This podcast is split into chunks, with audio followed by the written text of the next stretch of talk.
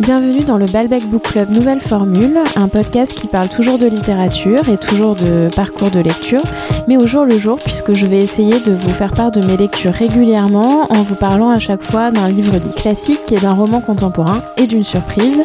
Tout ça de manière subjective, sans préjugés ni interdits et avec mauvaise foi bien sûr. Je vous souhaite une bonne écoute.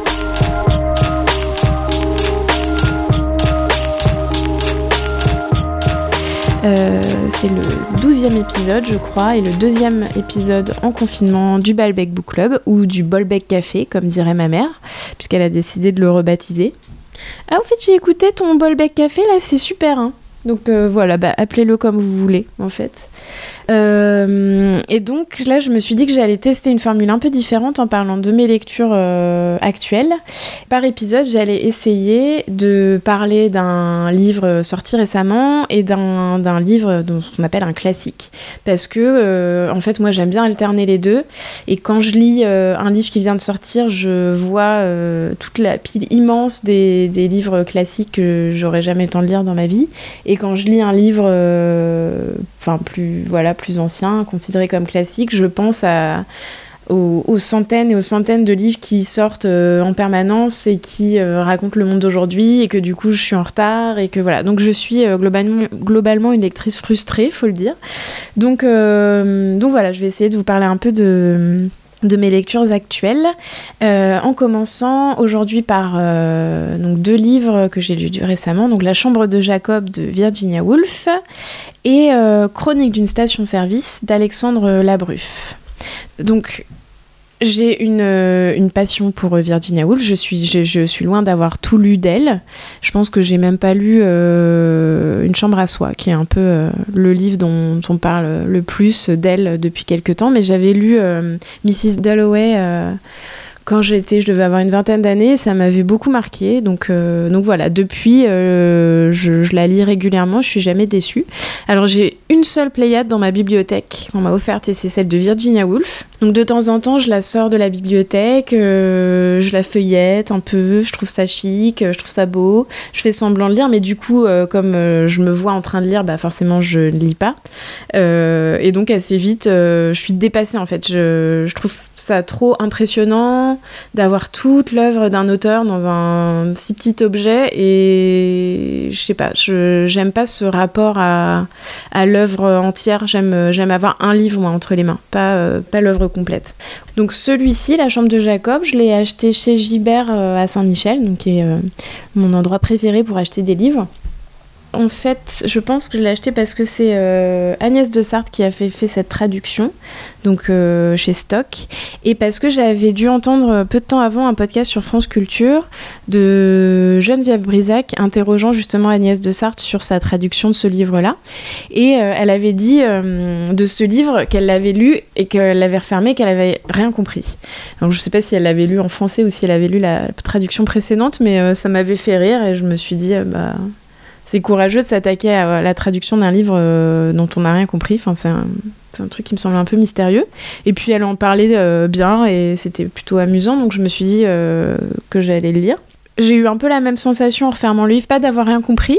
J'ai refermé le livre, j'ai lu la quatrième de couverture et je me suis dit, ah oui, ça parle de ça en fait. Ben, j'aurais été bien incapable en fait de le décrire comme ça.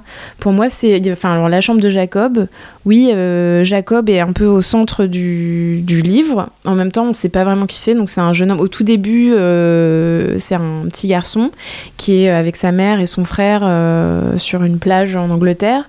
Et puis, c'est un jeune homme qui, qui grandit et on on, entend parler de lui en fait euh, par les gens qui l'ont connu, par ses amis, par ses amantes, euh, voilà. Mais lui, euh, on n'a jamais sa voix à lui. Donc la chambre de Jacob, c'est les gens qui, qui, sont autour de lui et qui parlent de lui. Mais qui parlent pas seulement de lui en fait, parce qu'on a accès à l'intériorité de plein de personnages qui arrivent et qui repartent voilà, sans qu'on sache trop qui c'est. On comprend pas forcément tout de suite euh, qui sont par rapport à Jacob. On apprend des choses sur eux-mêmes euh, qu'on ne sait pas sur Jacob, des trucs hyper précis, euh, des trucs hyper anecdotiques ou des choses, enfin d'un coup en quelques lignes on va avoir tout le destin de ce personnage jusqu'à la fin. Donc c'est une manière assez amusante de cerner un sujet sans, enfin voilà, d'essayer d'en faire le tour sans, sans le décrire précisément quoi. Donc ça, c'est ce. Donc voilà, ça parle de, de Jacob, ça parle autour de Jacob en fait. Et donc je vais lire un petit passage euh, de ce livre, je vais essayer. La vie est atroce, la vie est détestable, criait Shaw. Ce qui est étrange avec la vie, c'est que, bien que sa nature ait dû se manifester à tout un chacun durant plusieurs siècles, personne n'en a laissé de description satisfaisante. Les rues de Londres ont leurs cartes, mais nos passions ne sont pas répertoriées. Que se passe-t-il si on tourne à ce coin de rue? Holborn, c'est toujours tout droit, dit le policier. Certes, mais que se passe-t-il si, au lieu de dépasser le vieillard à barbe blanche, avec sa médaille en argent et son violon de rien, vous le laissez raconter son histoire, qui s'achève sur une invitation à se rendre quelque part, chez lui sans doute, aux abords de Queen Square, et que là, il vous montre une collection d'œufs d'oiseaux et une lettre du secrétaire du prince de Galles, et que cela vous conduit, en sautant les étapes intermédiaires, à vous retrouver par un jour d'hiver sur la côte de l'Essex, où une barque vous attend pour vous mener au navire qui fait voile, et qu'à l'horizon vous apercevez les Açores. Un vol de flamand et vous voilà sur les rives d'un marécage à boire du punch, paria de la civilisation car vous avez commis un crime et vraisemblablement contracté la fièvre jaune. Pour le reste, remplissez les blancs comme il vous plaira. Ces chiasmes dans la continuité de nos parcours sont aussi fréquents que les coins de rue sur Holborn. Et pourtant, nous filons droit. Des garçons sont postés au coin des rues. Des filles regardent de l'autre côté de la chaussée, illustration rudimentaire, comme les images d'un livre dont on tournerait sans cesse les pages dans l'espoir de finir par y trouver ce que l'on cherche. Chaque visage, chaque échoppe, chaque fenêtre, chaque pub et chaque coin sombre est une page que l'on tourne fiévreusement. À la recherche de quoi? C'est la même chose avec les livres. Que cherchons-nous à travers ces millions de pages? Et toujours nous les tournons pleins d'espoir. Oh, mais voici la chambre de Jacob. Et donc, euh, en lisant euh, ce livre, j'ai, euh, ça m'a fait penser à Ulysse de Joyce. ça fait tellement chic de dire ça, que je n'ai pas terminé, puisque j'en suis à peu près à la page 320 depuis, je sais pas, deux ans, un truc comme ça. Bon, là, je suis en gros, gros stand-by d'Ulysse. Hein. Je pense que je le reprendrai un jour, mais c'est quand même extrêmement douloureux à lire, je trouve. Euh, mais voilà, je me suis, ça m'a fait penser à ça, cette manière euh, justement de, de, perdre un peu toujours le lecteur euh, et de, de, cheminer dans une ville d'un personnage à l'autre sans vraiment qu'on sache où, pourquoi, qui, où est-ce qu'on va et tout ça, mais avec un espèce de flux de conscience comme ça qui caractérise les deux auteurs. Donc ça, j'ai fait un peu de recherche après ma lecture et je me suis rendu compte, coïncidence, que les deux livres, donc La Chambre de Jacob et Ulysse était sorti en 1922, la même année. Et en continuant mes recherches, je me suis rendu compte que les deux auteurs étaient nés à quelques jours d'intervalle. Donc euh, Virginia Woolf est née le 25 janvier 1882, Joyce est née le 2 février 1882 et ils sont morts la même année en 1941 à quelques mois d'écart. Donc c'est assez euh, marrant en fait. Bon, sûrement je, suis en train de réinventer euh, l'eau chaude, je me rends pas compte, mais moi ça m'a assez frappé. Et Virginia Woolf a lu le manuscrit de Joyce parce que je crois qu'il euh, l'a proposé à la maison d'édition qu'elle dirigeait qu'elle l'a refusé. Et donc elle dit euh, qu'elle a bien aimé les deux premiers chapitres, mais qu'après, en gros, elle a été puzzled, bored, irritated and disillusioned. Et donc je la comprends carrément, c'est un peu ce que moi j'ai ressenti en lisant, en lisant Ulysse. Et donc, malgré les aspects un peu similaires qu'on peut retrouver dans La Chambre de Jacob, donc ce côté euh, flux de conscience et, euh, et vraiment, on n'est pas dans la narration classique euh, d'une histoire avec des personnages principaux ou des personnages secondaires, etc. Mais en même temps, dans Joyce, on a l'impression que cette confusion, elle est maintenue exprès pour nous laisser un peu galérer, quoi. Alors que Virginia Woolf, elle nous rattrape tout le temps. Il y a toujours un détail, un, truc un peu sensible qui fait qu'on n'est jamais euh, en, galère. Et euh, donc on est tout le temps un peu perdu, mais jamais vraiment. C'est pour ça que moi j'aime cet auteur parce que euh, en plus de ça, il y a énormément de poésie et c'est une, écriture très fine et très belle. Mais normalement, moi j'aime pas trop, j'aime pas trop quand je comprends pas. Je suis une lectrice assez cartésienne. si je si je lutte, ça m'énerve. Du coup, je m'énerve. voilà, je déteste l'auteur, je déteste les gens qui m'ont conseillé le livre, je déteste lire, euh, voilà, bref. Donc, euh, mais avec Virginia Woolf, il y a cette douceur quand même et cette poésie. Euh, ce côté lumineux qui va qui va transpercer le, texte euh, très souvent ce qui fait qu'on est on n'est jamais vraiment perdu quoi donc ça c'était ma première lecture dont je voulais parler aujourd'hui la deuxième donc rien à voir c'est donc un livre paru en 2019 aux éditions Verticales chez Gallimard et donc c'est Chronique d'une station-service d'Alexandre Labruff. Et alors pour le coup c'est carrément l'inverse de La chambre de Jacob. C'est-à-dire que tout est dit dans le titre et la quatrième de couverture. Donc, chronique d'une station-service, ça se passe dans une station-service. Ce sont des petites chroniques, un peu euh, genre euh, bref de comptoir, quoi. Il euh, n'y a pas vraiment d'histoire. Enfin, si, il y a quand même un personnage, des personnages et une petite histoire, mais c'est un peu ténu. Et donc, la quatrième de couverture dit Pour tromper l'ennui de son héros pompiste, Alexandre Labruffe multiplie les intrigues minimalistes, les fausses pistes accidentelles et les quiproquos érotiques. Euh, bah voilà, c'est tout est dit. Alors moi c'est tout ce que j'aime. Donc voilà, c'est un type un peu, euh, un peu paumé euh, qui se retrouve employé d'une station-service, qui raconte tout ce qui s'y passe d'absurde, euh, toutes les choses qu'il va inventer un peu par ennui, tout ce qu'il voit, les personnages qui arrivent. Euh, et les, choses que lui-même va provoquer. Et donc c'est hyper drôle, c'est hum, vif, c'est malin, c'est intelligent, euh, enfin c'est presque rien et c'est euh, en même temps hyper voilà, hyper intelligent. Et donc ce personnage de pompiste loser poète, moi je l'aime beaucoup. en fait, il regarde ce qui se passe, mais il juge, il juge pas. Il est toujours, il a l'air un peu à côté de la plaque, mais en même temps, il est extrêmement sage.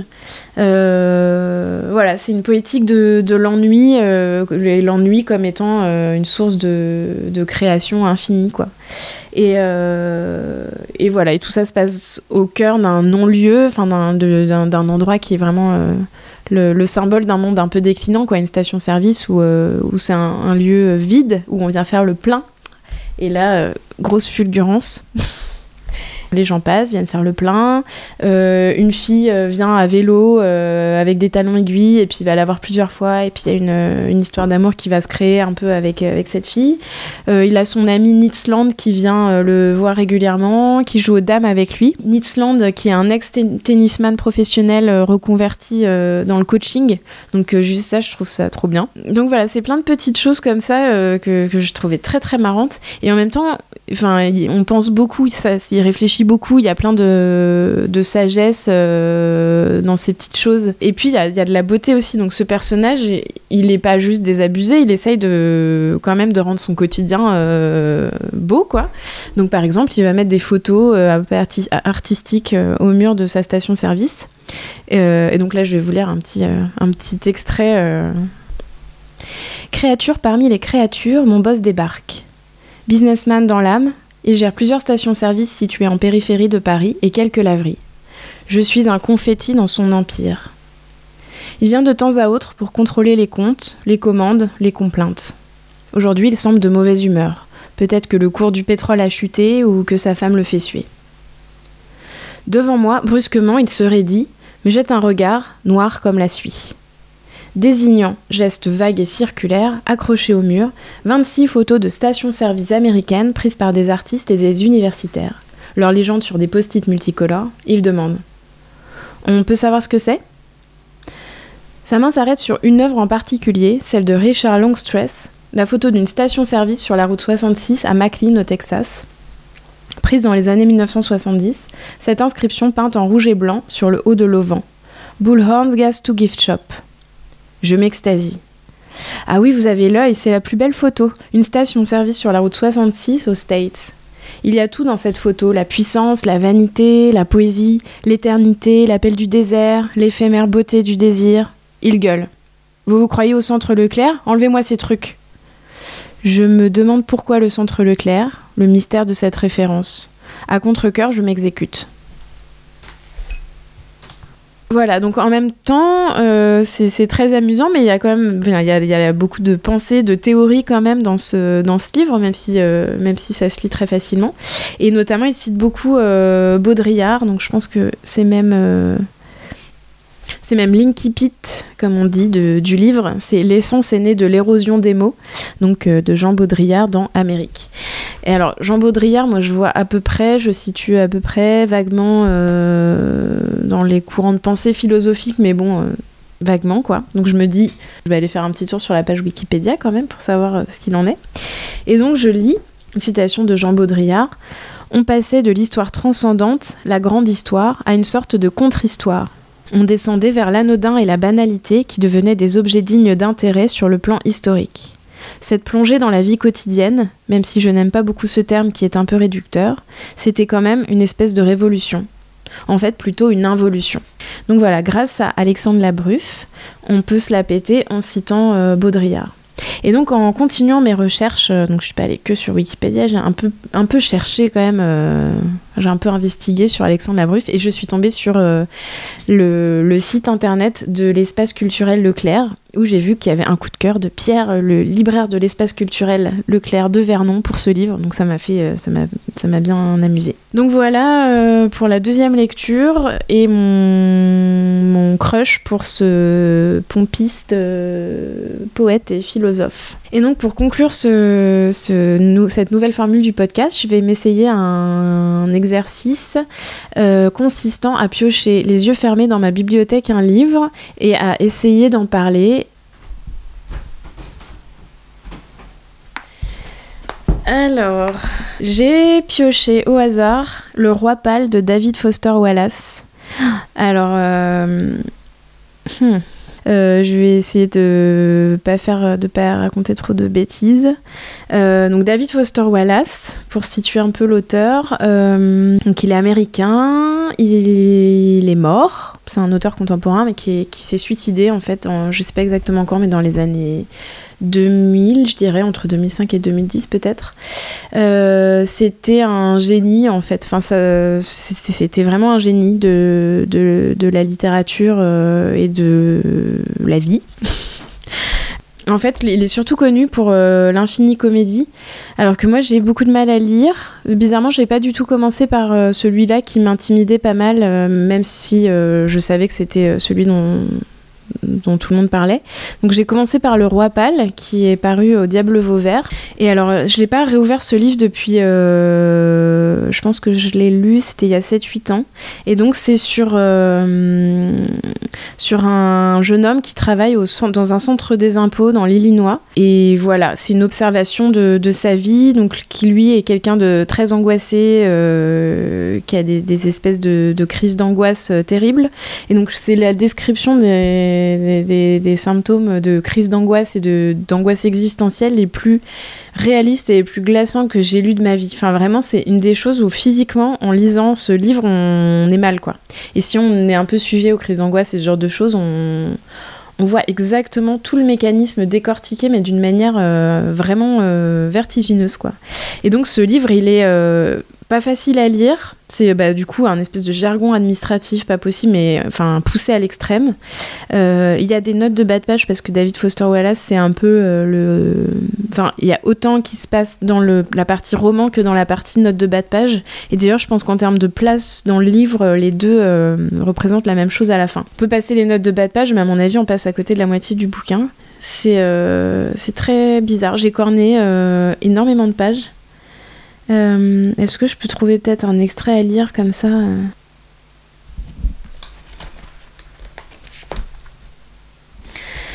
ah bah ça, ça peut être un. Ouais, c'est vrai que c'est un livre. Euh... je sais pas si c'est un conseil de lecture pour euh, le confinement, mais je pense que j'ai jamais, jamais lu quelque chose d'aussi juste et percutant sur l'ennui, justement. Alors, du coup, j'ai trouvé un passage qui peut nous parler en ces temps étranges. Pour moi, en tout cas avec le recul, la vraie question intéressante est pourquoi l'ennui se montre-t-il une barrière si efficace contre l'attention? Pourquoi l'ennui nous, répugne-t-il? Peut-être car l'ennui est intrinsèquement douloureux. C'est peut-être de là que viennent les expressions ennui mortel ou ennui insupportable. Mais il pourrait y avoir autre chose. Peut-être l'ennui est-il associé à la douleur psychique car ce qui est ennuyeux ou opaque ne se révèle pas assez stimulant pour distraire les gens d'une autre sorte de douleur plus profonde, toujours présente ne serait-ce qu'en bruit de fond, et que la plupart d'entre nous emploient presque tout leur temps et leur énergie à tenter de ne pas éprouver, ou en tout cas ne pas éprouver directement ou sciemment. Il est vrai que tout cela est assez flou et difficile à aborder de manière abstraite. Mais quelque chose doit se cacher derrière la musique d'ascenseur des endroits assommants ou pénibles. Tout comme aussi maintenant derrière les télés dans les salles d'attente, aux caisses des supermarchés, dans les terminaux d'aéroport, à l'arrière des 4x4. Walkman, iPod, Blackberries, téléphone attaché à nos têtes. La terreur du silence pour rien, sans rien pour nous distraire. Je refuse de penser que quiconque soit vraiment convaincu que la prétendue société de l'information dans laquelle nous vivons ne concerne que l'information. Tout le monde sait qu'elle repose sur autre chose, tout au fond. L'idée qui intéresse ces mémoires et que j'ai appris pendant mon temps dans le service, quelque chose sur l'ennui, l'information et la complexité inutile. Sur la négociation de l'ennui comme on négocie un terrain, avec, avec son relief et ses forêts et ses terrains vagues à perte de vue. J'en ai appris l'étendue et les délices au cours de mon année de pause. Et depuis lors, j'ai remarqué au travail, dans les loisirs et dans les moments entre amis, ou même dans l'intimité de la vie de famille, que les êtres vivants ne parlent pas beaucoup de l'ennui, de ces zones de la vie qui sont et doivent être ennuyeuses.